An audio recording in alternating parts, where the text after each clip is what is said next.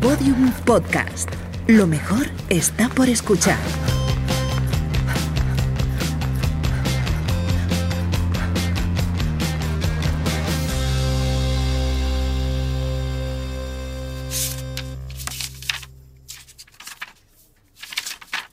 Sea, ¿puedo tener peor suerte? Ok, esa anécdota buena, ya verás, seguro que... Pero no me ha grabado nada, Pau. Ya la descolgué. o sea, no me puedo creer. No me puedo creer. O sea, no me puedo creer que me esté pasando esto. Hello, Christina? Catherine, um, you're going to believe I'm a real Muppet. I don't know what's going on with technology. It's actually against me. The telephone I was calling you just died. Oh, God. I know. Oh, I, I feel so sorry for you. God. Sorry. I'm so sorry. I'm not the, a disaster like I look. Honestly, I was talking on the telephone and the whole thing just stopped working. It's like, oh, I know. I Oh. know. I know. But don't worry. We'll, we'll, Una de las peores pesadillas de una periodista es que la entrevista que acabas de hacer no se haya grabado. Y con Catherine Switzer, la primera mujer en correr la maratón de Boston con dorsal en 1967, y a quien admiro profundamente, me pasó. No una, sino dos veces. A finales de marzo de 2013, yo trabajaba en la revista Elle como directora de belleza.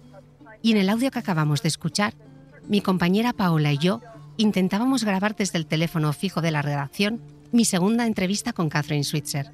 Y digo segunda porque la primera que la había hecho en persona también se había volatilizado. Quizá por eso, desde aquella experiencia, cada vez que grabo un podcast o hago una entrevista, compruebo todo 20.000 millones de veces. La primera entrevista desaparecida había tenido lugar unas semanas antes.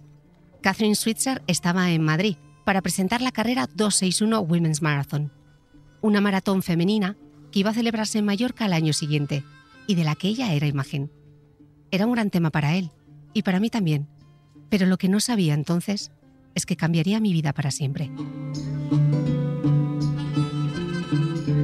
Salí de la entrevista impresionada por el magnetismo de Switzer, por su periplo vital como corredora, pero sobre todo por su capacidad para contar buenas historias. Llegué a la redacción, me puse a transcribir la entrevista y pronto descubrí que mi móvil no había grabado ni una sola palabra de nuestra charla. Hiperventilé, porque no había cogido notas. Hicimos la entrevista sentadas en unos taburetes altos y resultaba imposible escribir y sujetar el móvil a la vez. Así que confié en la tecnología. Error y horror. Tras pedirle mil disculpas y asegurarme de que esta vez sí estaba grabando, arranqué con mis preguntas. A los 20 minutos de charla, el teléfono desde el que estaba llamando y grabando a la vez literalmente murió. Y adiós entrevista por segunda vez. ¿Qué iba a pensar de mí Switzer? Me quería morir. Cuando por fin logré contactar de nuevo con ella, me tranquilizó. Y me dijo algo que sin saberlo entonces nos uniría para siempre. Lo sé, lo sé. No te preocupes. Lo solucionaremos. Lo haremos. Somos supervivientes.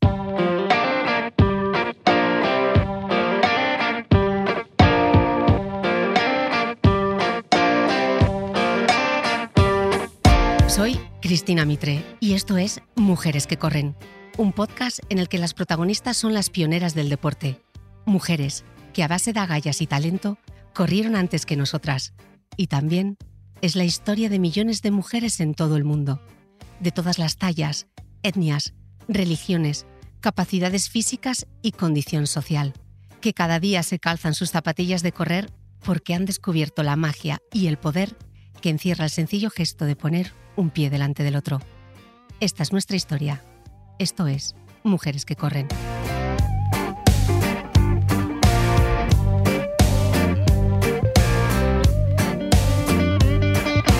Mujeres que corren es una producción original de Podium Podcast.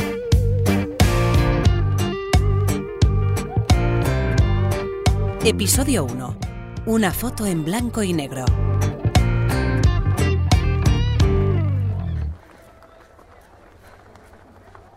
La historia de Catherine Switzer podría haberse quedado en una de las muchas anécdotas de la maratón de Boston. En aquella mítica foto en blanco y negro, en la que se ve a un hombre abalanzándose sobre una mujer que corre en chándal, con un dorsal prendido al pecho, mientras otros corredores intentan protegerla de su agresor. Así lo explicaba en una entrevista concedida al proyecto Aprendemos Juntos de BBVA y El País. De pronto, detrás de mí oí un traqueteo así. Me giré rápido pensando que era un perro o algo y tenía detrás la cara más furiosa que le haya visto jamás a un hombre. Me agarró, me tiró hacia atrás, intentó quitarme el dorsal y me gritó, sal de mi carrera y devuélveme el dorsal. Pero ella siguió corriendo e intentó librarse como pudo. Se puso a insultarme, me agarró de la camiseta y mi entrenador le dijo, déjala en paz, no pasa nada. Yo la he entrenado, déjala. Le dio un empujón a mi entrenador y mi novio, que corría conmigo, esta es la parte graciosa, vino a toda velocidad, empujó al organizador y lo sacó del circuito. Mi entrenador me gritó, corre como nunca. Y seguimos corriendo. Sal de mi carrera y devuélveme el dorsal. Aquella frase resonaba en la cabeza de Catherine. Ella no lo sabía, pero aquel dorsal, con aquellos tres números, 261, se convertiría en una leyenda que empujaría a millones de mujeres a correr. La vida de Catherine Switzer cambió aquella fría mañana de abril de 1967 en Boston. Estudiante de periodismo de la Universidad de Syracuse en Nueva York, Switzer se había inscrito en la maratón de Boston con sus iniciales, KV seguido de Switzer, su apellido.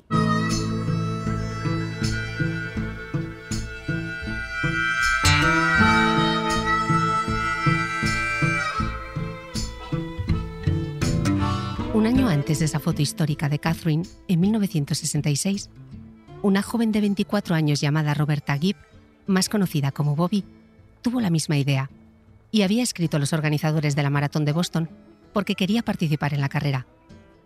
Desde pequeña le había gustado correr por el bosque. Le gustaba tanto que a sus padres, especialmente a su madre, que estaba criada a la vieja usanza, les preocupaba mucho aquella afición. De niña, le castigaban y le prohibían salir a correr. De adulta, cuando ya no podían impedírselo, la llevaron al psiquiatra para ver si lograban curarla de su afición por correr. Obviamente no pudieron. Y en 1966, aquella misiva que envió a los organizadores de la Maratón de Boston recibió esta respuesta. Las mujeres no son fisiológicamente capaces de correr esta distancia.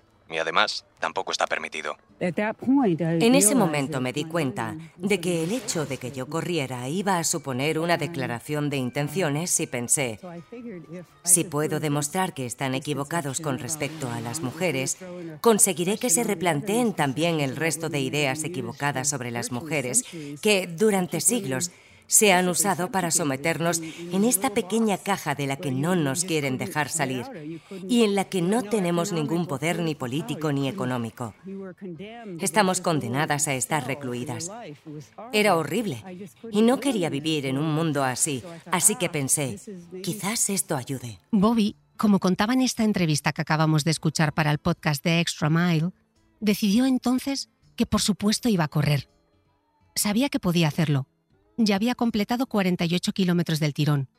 Y además, quería correr para demostrar que las mujeres podían hacer muchas más cosas de las que creían. Se merecían salir del lugar en el que la sociedad las había colocado. Iría a Boston, con o sin dorsal. La gente hoy día no entiende lo diferente que era todo cuando yo corrí aquel primer maratón en Boston en 1966. Antes de que yo corriera, se pensaba que las mujeres eran físicamente incapaces de correr esa distancia.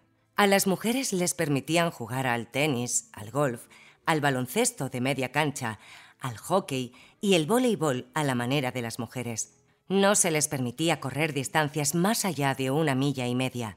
Las mujeres no corrían. Las mismas mujeres no sabían que podían correr esas distancias porque no lo tenían permitido. Bobby cogió un autobús desde San Diego, California, hasta Boston, Massachusetts. Tardó tres días y cuatro noches en recorrer de punta a punta el país.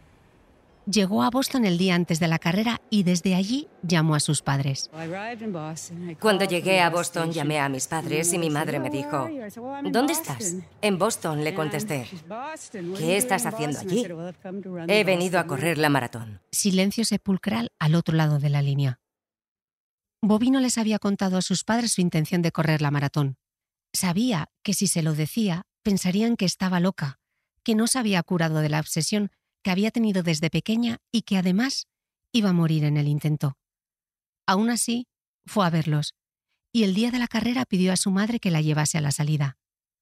Estaba dispuesta a demostrar que una mujer podía correr una maratón y que además lo podía hacer bien. Convenció a su madre, quien toda la vida había estado tratando de conseguir que Bobby se atuviera a las normas sociales de la época, diciéndole que aquello lo hacía para intentar conseguir más libertades para las mujeres. Su madre, con los ojos llenos de lágrimas, la miró.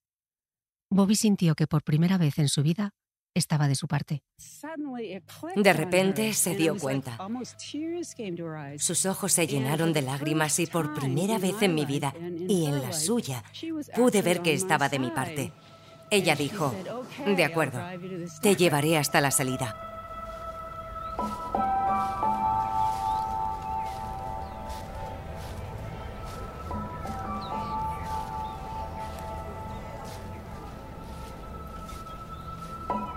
Llegar a la salida se escondió tras unos arbustos. Quería evitar a toda costa que la echaran de la carrera antes de empezar.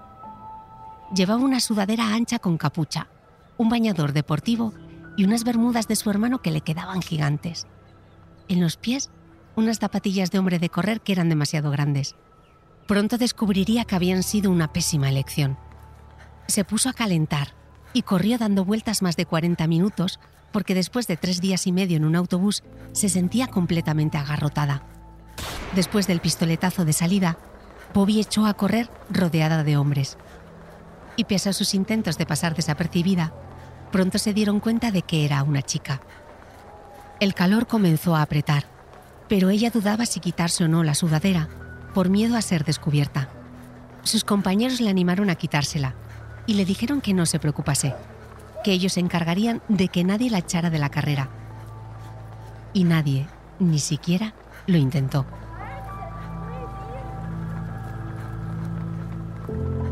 De Bobby también hay una foto icónica, pero quizá menos conocida que la de Catherine.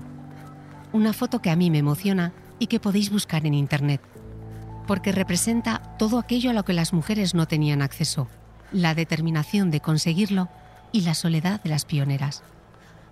En esta foto, Bobby corre en solitario por una calle de Boston. Al fondo de la imagen se ven un par de corredores más que vienen detrás de ella a una buena distancia. Ellos parecen desfondados, ella casi vuela. El público, a los lados del circuito, mira divertido a Bobby. Esa joven rubia, con el pelo recogido en una coleta baja, que corre con algo que parece un bañador de competición y unos pantalones que resultan casi ridículos. Bobby parece correr sin esfuerzo, erguida, con la vista al frente, ajena a las miradas que le dirigen dos policías que están controlando al público. Corre sola en una carrera sin mujeres, con ropa de deporte pensada para hombres y sin que nadie le preste atención. Pero lo hace con determinación. Para mí es una imagen muy poderosa, que podría representar a todas las pioneras del deporte femenino esa soledad en la lucha obstinada contra los elementos, contra ese no puedes hacerlo, que se transforma cuando cruzan la meta o alcanzan su logro en un triunfo para todas las mujeres. Bobby llegó a la meta corriendo prácticamente de puntillas, porque tenía los pies destrozados, llenos de ampollas por culpa de aquellas zapatillas nuevas y además deshidratada. No había bebido agua durante todo el recorrido, porque nadie le había dicho que podía hacerlo. Probablemente cenar roast beef la noche anterior tampoco fue la mejor de las ideas. Pese a todo, paró el crono en 3 horas 21 minutos y 40 segundos, llegando por delante de las dos terceras partes de los participantes, todos hombres. Su determinación le valdría ser reconocida oficialmente como la primera mujer en ganar la maratón de Boston en sus ediciones de 1966, 1967 y 1968, pero tuvo que esperar 30 años para recibir este reconocimiento. En 1967, Catherine también tenía claro que contra viento y marea correría esa maratón. Pero primero tenía que convencer a Arnie, su entrenador, como contaba en la entrevista para el BBVA y El País que podéis ver en YouTube. Estuvimos discutiendo en ese entreno en mitad de una ventisca en Siracusa, Nueva York. Seguro que muchos no saben cómo estaba Siracusa por entonces, pero ese año tuvimos nueve metros de nieve. Eso es muchísima nieve. Estuvimos discutiendo y me espetó que las mujeres no podían correr tanto porque son débiles y frágiles. Yo me indigné. Venga ya, qué tontería. Hasta que al final dijo, si entrenas y me demuestras que eres capaz, yo seré el primero que te lleve a Boston. Y dicho y hecho, Catherine tendría que demostrarle en un entrenamiento que era capaz de completar la distancia de la maratón, 42 kilómetros con 195 metros. Conforme acaba el entrenamiento y nos aproximamos a la línea de meta imaginaria, dice, no me lo creo. Te veo genial, estás perfecta. Y yo, me ha sabido a poco, vamos a correr 8 kilómetros más. Otras 5 millas. Me pregunta, ¿te ves capaz? Y yo, claro, ¿tú no? Y se queda así. Cuando acabamos el entreno lo abracé con fuerza. Nos vamos a Boston. Y se desmayó. Por los suelos. Estaba destrozado. Pero cuando despertó me dijo, las mujeres tienen un potencial oculto para el aguante y la resistencia. Descubrimos algo aquel día que no solo nos cambió la vida a mí o a él, sino también el panorama deportivo de las mujeres en la actualidad. Pese a que un año antes, Bobby Gibb había intentado registrarse en la prueba sin éxito, Catherine no desistió.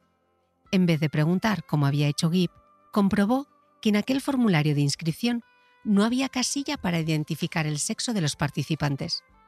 Se daba por hecho que solo correrían hombres porque las mujeres solo competían en distancias que no superaban los dos kilómetros.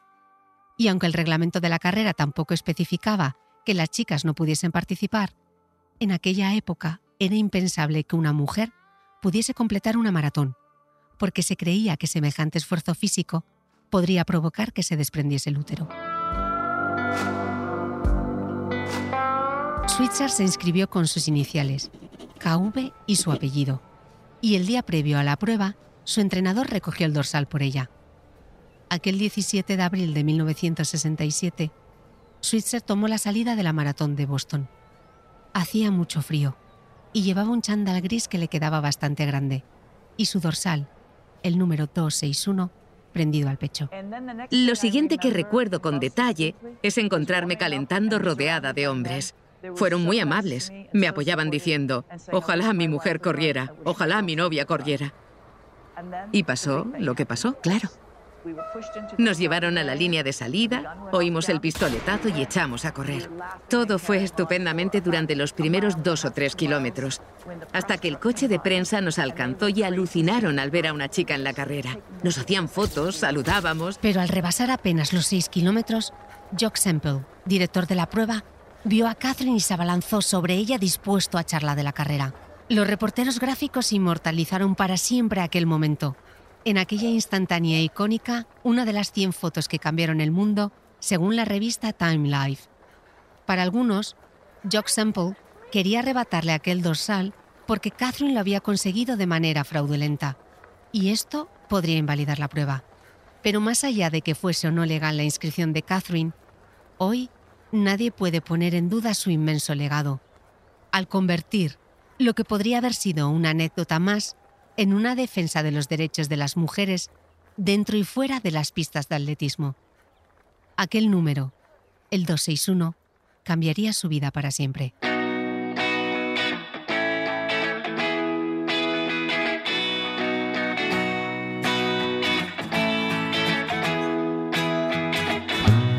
Somos supervivientes, me recordaba Switzer al otro lado del teléfono mientras intentaba grabar por tercera vez nuestra entrevista y sabe de lo que habla, porque a lo largo de los años son muchos los obstáculos que ha tenido que superar.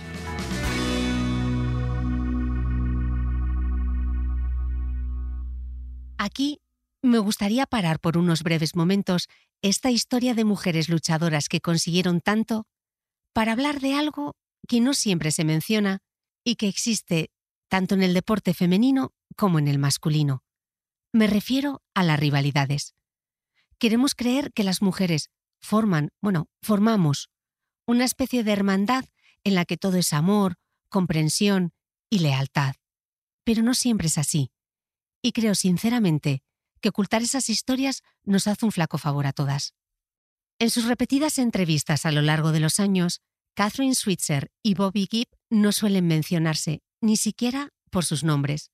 La una y la otra hablan siempre de otra corredora.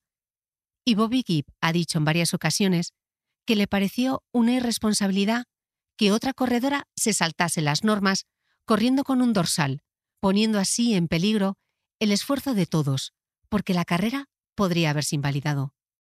En el caso de Bobby, puedo entender que durante muchos años se haya sentido usurpada, de alguna manera, del lugar que le correspondía, porque aún hoy, Catherine Switzer sigue siendo para muchos la primera mujer que corrió la maratón de Boston. ¿Quién no se sentiría dolido por algo así? Switzer jamás la menciona, a no ser que le pregunten, y eso sí, siempre dice, yo no fui la primera, la primera fue Bobby. La culpa de esto quizás sea de los medios o de aquella famosa fotografía. No te sabría decir cuántas mujeres se reían de mí, intentaban sacarme del circuito, pensaban que estaba desequilibrada, les daba rabia porque yo tenía poder y ellas no. Y yo era consciente. Pero recuerdo que unos 20 años más tarde, estas mujeres se me acercaron y dijeron, ¿no te acuerdas de mí? Fui muy desagradable contigo, lo siento mucho. He empezado a correr y me ha cambiado la vida. Es lo único que necesitaba oír. Oye, no me voy a enfadar contigo, has aprendido algo muy importante. Y volviendo a la icónica foto. A Jock Semple, el hombre que quiso echarla de la carrera, ¿también lo perdonó? Siempre digo que las peores cosas de tu vida acaban convirtiéndose en las mejores. Hasta aquel organizador que vino a sacarme de la carrera se convirtió en mi mejor amigo cinco años después. Pasé con él las últimas tres horas de su vida y pudimos charlar. De algún modo, él fue la fuente de inspiración que necesitaba ¿Cómo no vas a querer a alguien que hace eso? La gente necesita darse cuenta de que a veces nos ocurren cosas malas, pero cuando las corriges son lo mejor que nos puede pasar. Hasta 1972, las mujeres no pudieron inscribirse oficialmente en la Maratón de Boston. Pese a ello, en los años anteriores algunas siguieron tomando la salida. Sarah May Berman fue oficiosamente la ganadora de las ediciones de 1969, 1970 y 1971. En 1969, cuando Sarah May coronó la línea de meta en Boylston Street, le sorprendió que ningún medio le prestase atención, como si había ocurrido con Switzer y Gibbs, quienes acapararon titulares en toda la prensa. Pero en 1969 parecía que a nadie le interesaba la historia de Sarah May, 32 años y madre de tres hijos. Tras rebasar el arco de llegada, un periodista sí le preguntó, ¿Por qué lo has hecho? A Sarah May aquello le pareció una ofensa, porque parecía implicar que buscaba la atención de los medios hacia sí misma o hacia alguna causa. Sarah May le cortó con brusquedad.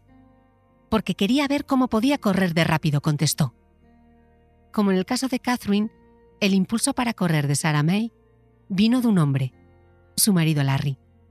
Se conocieron en el instituto y se casaron muy jóvenes. Larry era corredor de cross y un buen día antes de salir a entrenar le comentó a Sarah May que acababa de leer en algún sitio cómo la forma física que tienes antes de los 30 años es con mucha probabilidad la que tendrás el resto de tu vida. ¿Por qué no pruebas a correr? Ven conmigo a entrenar.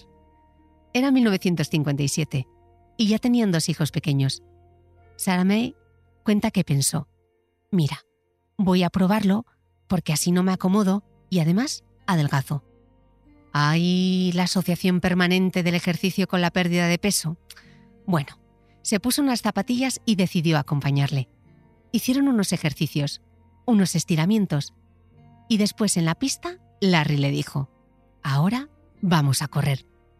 Sara no sabía nada de correr, absolutamente nada, así que hizo lo que hacemos todos, copiar lo que había visto se puso en posición de salida y tras el preparados, listos, ya, salió disparada a todo lo que daban sus piernas hasta caer fulminada a los 50 metros, sintiendo que se ahogaba, que se le salía el corazón por la boca y que lo mismo le estaba dando un infarto. Así lo contaba en una entrevista que podéis ver en YouTube. Me puse detrás de él y corrí tan rápido como pude durante 100 yardas.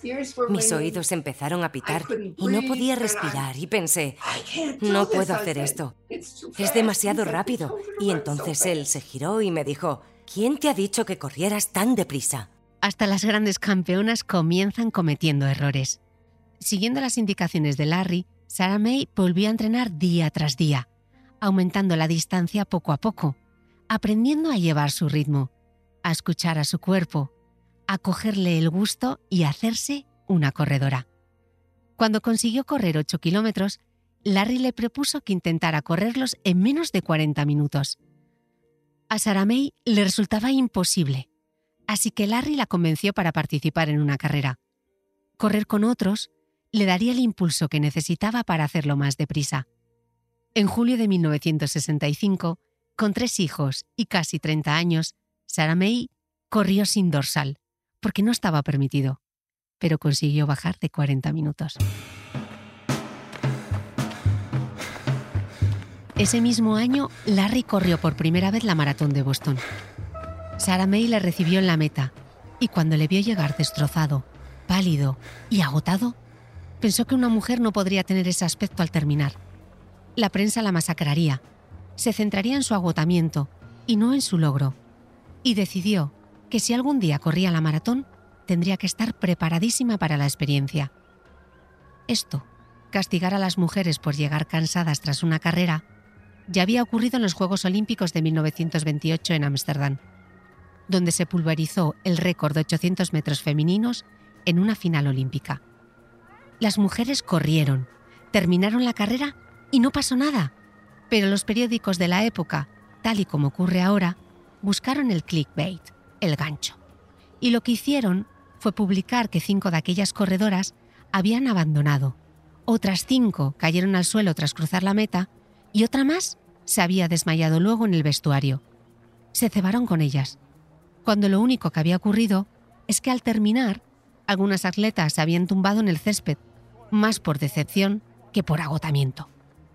Algunos medios apuntaban que había sido un espectáculo vergonzoso y que no había duda de que aquel era un deporte debilitante y peligroso para las mujeres.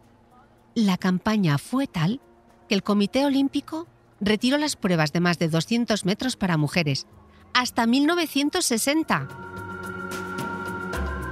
Sarah May no estaba dispuesta a que algo así ocurriera por su culpa. Así que durante los cuatro años siguientes se dedicó a participar en las carreras de cross que con Larry organizaba en Cambridge, la ciudad a la que se había mudado unos años antes y en la que aún ahora octogenarios deportistas siguen viviendo. En 1969 se sintió preparada para participar en la maratón de Boston. Corrió con más frío del que esperaba, acompañada de Dick, un joven de su club. Tenían las manos tan frías que acabó pidiendo guantes a los espectadores, y ella y Dick se los iban turnando. Hay otra foto mítica que también me emociona. En ella se ve a la pareja corriendo. Larry con gafas y chándal completo. Sarah May en pantalón corto y camiseta. Corren juntos, cogidos de la mano en dirección a la meta. Qué importante es que en la vida haya alguien que te coja de la mano y te diga, tú también puedes. Sarah May completó los 42 kilómetros y 195 metros en 3 horas, 22 minutos y 46 segundos, con 32 años y tres hijos esperándola en la llegada. Como le dijo al único periodista que le preguntó en la meta, había corrido porque quería ver lo rápido que podía hacerlo. A día de hoy, sigue siendo la única mujer con tres hijos ganadora de la maratón de Boston. A pesar de la falta de reconocimiento, al año siguiente, en 1970, Sarah May corrió de nuevo. Y esta vez, además de ganar, batió la marca que Bobby Gibb había hecho en 1966. En 1971 volvió a repetir su triunfo, aunque ese año no le resultó tan fácil. Corría tranquilamente cuando en el kilómetro 35 se vio sorprendida a ser adelantada por Nina Kushkek. No se lo esperaba. Durante siete kilómetros llevaron entre ellas un tira y afloja que terminó con la victoria de Sarah May. En 1972, el año en el que la maratón de Boston permitió por fin la inscripción femenina, Nina Kushkek, quien tuvo también un papel fundamental en lograr la plena incorporación de la mujer a este deporte, se convirtió en la ganadora de la prueba, con una marca de 3 horas, 10 minutos y 26 segundos. Era la cuarta vez que participaba.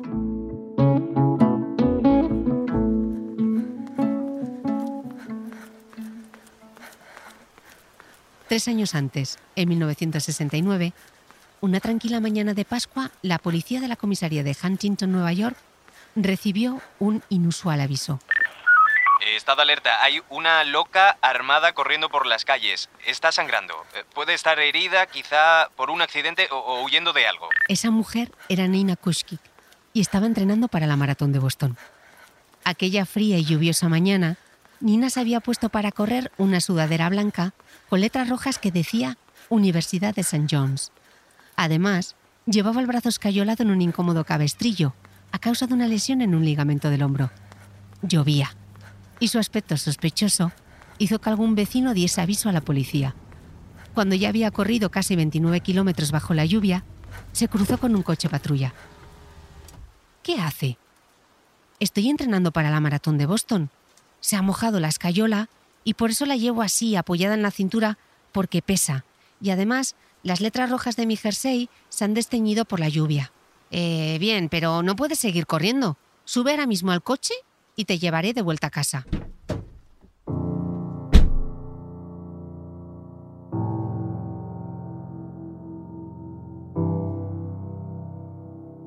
Aquel año, el de 1969, fue el del triunfo de Sarah May, pero Nina también corrió Boston, y para saber su marca, cuando estaba llegando al centro de Boston, memorizó el dorsal de un corredor que iba a su altura. Sabía que no recibiría ni un tiempo oficial ni su puesto, pero si buscaba el resultado de aquel corredor, podría determinar en qué lugar había llegado. Lo hizo en 3 horas y 46 minutos, y siguió participando en la prueba y mejorando sus marcas hasta que finalmente ganó en 1972. Hoy, el nombre de Nina, junto con el de Bobby y Sarah May, está grabado en el monumento de Couplet Square en Boston, que recuerda a los ganadores de la prueba de los últimos 100 años. Para ella correr siempre tuvo algo de desconexión, y así lo recuerda. Para mí correr nunca fue aburrido, como dice mucha gente. Amaba la sensación de libertad que me daba, el ritmo y el movimiento. Pese a los aires de libertad de los años 70, hubo que esperar hasta el 5 de agosto de 1984, cuando en los Juegos Olímpicos de Los Ángeles se celebró la primera maratón femenina de la historia.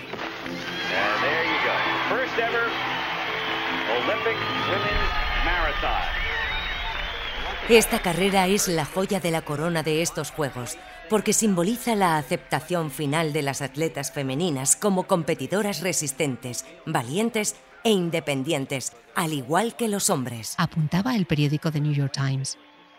En 1970 no había más de 20 corredoras profesionales de maratón en el mundo. En Los Ángeles, en 1984, participaron en la maratón olímpica 50 corredoras. De hecho, entre los 6.829 atletas olímpicos, 1.566 eran mujeres, solo un 23%.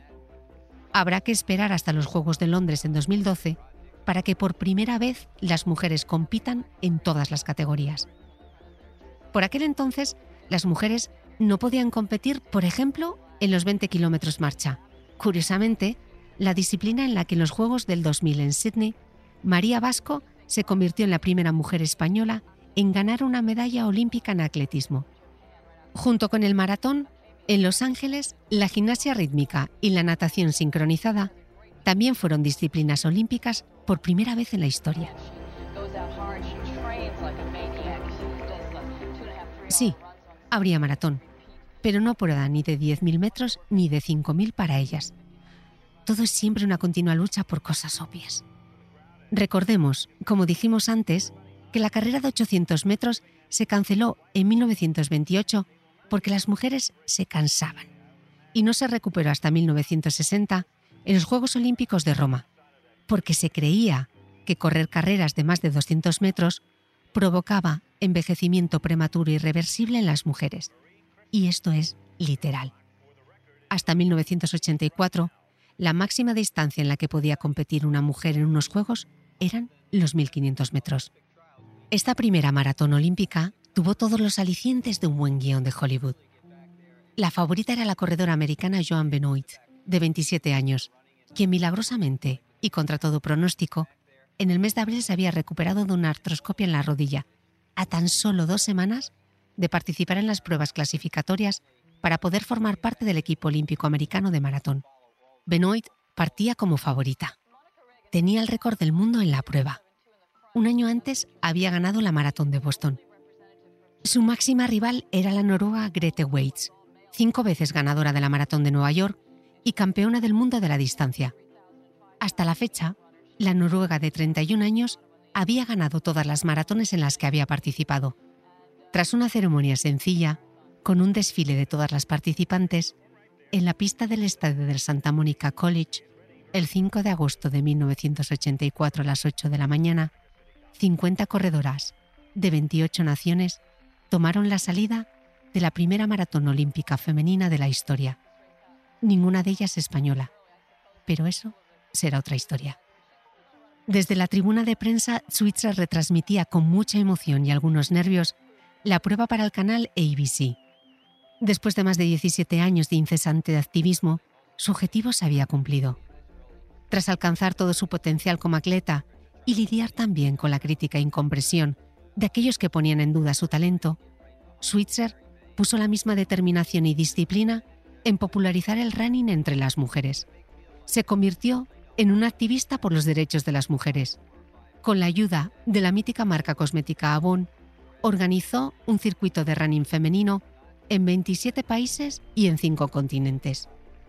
En 1980 presentó los resultados de la campaña al Comité Olímpico Internacional y demostró, con la ayuda de varios médicos, que las mujeres podían correr una maratón sin poner en riesgo su salud. No había ninguna contraindicación por cuestión de sexo. Lo único que espero lograr transmitir es que los deportes femeninos no son una casualidad, que no solo estás viendo una carrera increíble, también una revolución social y cultural. Quiero dejar claro que tus limitaciones están en tu mente, declaraba al periódico The New York Times un día antes del evento.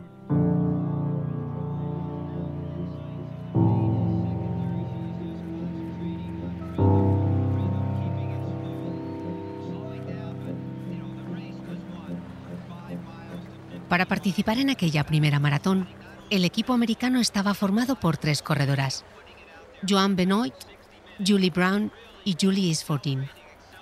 En las pruebas clasificatorias, cada una de ellas recibió como trofeo una pequeña escultura de bronce de una corredora con coleta. La figura era obra de Bobby Gibb. Se cerraba así el círculo. Poco a poco, la bruma se fue levantando y la temperatura comenzó a subir llegando hasta los 32 grados. La prueba discurría paralela al Océano Pacífico y había mucha humedad en el ambiente. No habían pasado ni 14 minutos desde el pistoletazo de salida cuando Benoit se descolgó del grupo poniéndose a la cabeza. El resto de corredoras, con las noruegas Grete Waits e Ingrid Christensen y la portuguesa Rosa Mota, la seguían a la zaga. Dejaron que Joan tomara la delantera. Corrían pacientes, porque esperaban que el calor, la humedad y la rodilla maltrecha de Benoit hiciera mella en ella. Pero Benoit siguió, concentrada, sin bajar el ritmo, mientras atravesaban Santa Mónica, Venice, Marina del Rey, hasta llegar a la zona de downtown. Benoit seguía líder. La distancia con el resto de corredoras era cada vez mayor. Corría sola.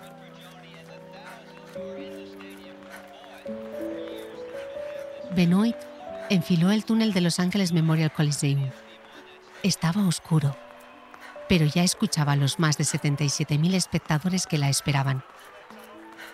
Cuando salgas de este túnel tu vida cambiará para siempre, se dijo a sí misma.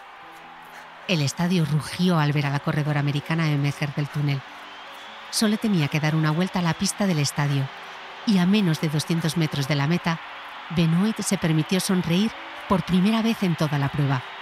Se quitó su visera blanca, la agitó al viento y alzó los brazos, consciente del momento histórico del que estaba siendo protagonista. Es la primera mujer de la historia en ganar una maratón olímpica y lo hace en 2 horas, 24 minutos y 52 segundos.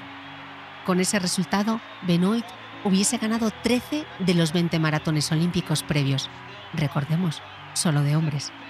La noruega Waits llega segunda y la portuguesa Mota entra tercera. La épica de aquel día, de aquel maratón no terminó ahí con las ganadoras, ni siquiera con las 10, ni las 20 primeras. 15 minutos más tarde de la impresionante victoria de Benoit, salió del túnel la corredora suiza Gabriela Andersen Chase. Algo no iba bien. En las imágenes de aquel día se aprecia cómo el público que llenaba el estadio contenía la respiración al verla. Estaba deshidratada y corría doblada por los calambres. El equipo médico se acercó a ella, pero les apartó con un gesto de la mano. Sabía que si la tocaban, quedaría descalificada. Tenía 39 años y era consciente de que eran sus primeros y últimos Juegos Olímpicos. Era su única oportunidad y tenía que llegar a meta.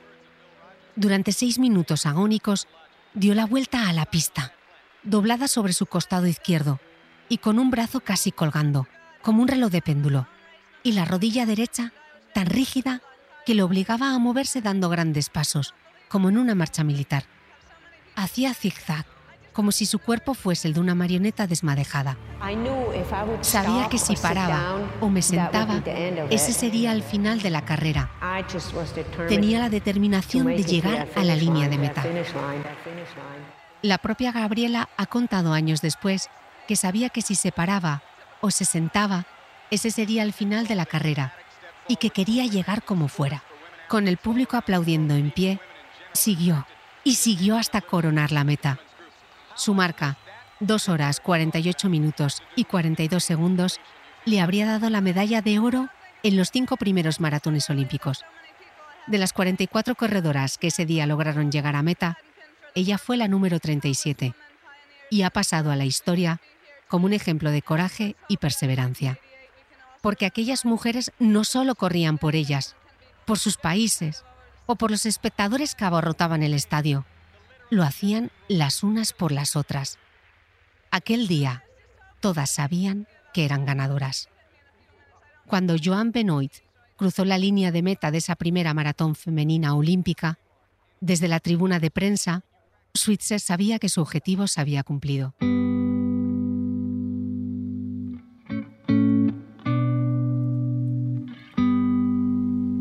Después de nuestras tres entrevistas en marzo de 2014, viajé a Mallorca para participar en una prueba de 10 kilómetros que discurría paralela a la maratón de la que Catherine era imagen. Llovía a mares, pero Switzer esperó a todas y cada una de las participantes al otro lado del arco de meta. Todas recibían su abrazo y una flor. Aquel día, al despedirnos, le prometí que en 2017 iría a Boston para correr la maratón y celebrar con ella que 50 años antes había demostrado al mundo que el sencillo gesto de poner un pie delante del otro puede cambiar tu vida para siempre. Desde aquella mítica foto de Catherine Switzer en la maratón de Boston, tendrían que pasar más de 17 años para ver por fin a una mujer coronando la meta de la primera maratón femenina olímpica en los Juegos Olímpicos de Los Ángeles de 1984. Una prueba en la que no participó ni una sola corredora española. ¿Qué pasaba en España en 1984? ¿No corrían las mujeres maratones? Te lo contamos en el próximo episodio.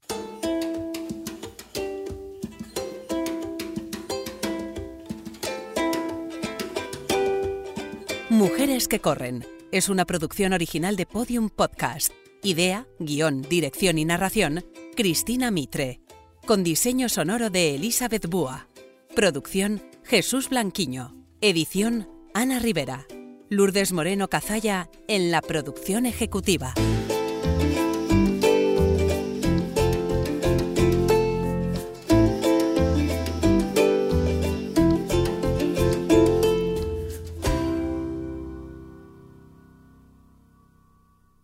Ya disponible en Podium Podcast y en abierto en todas las plataformas.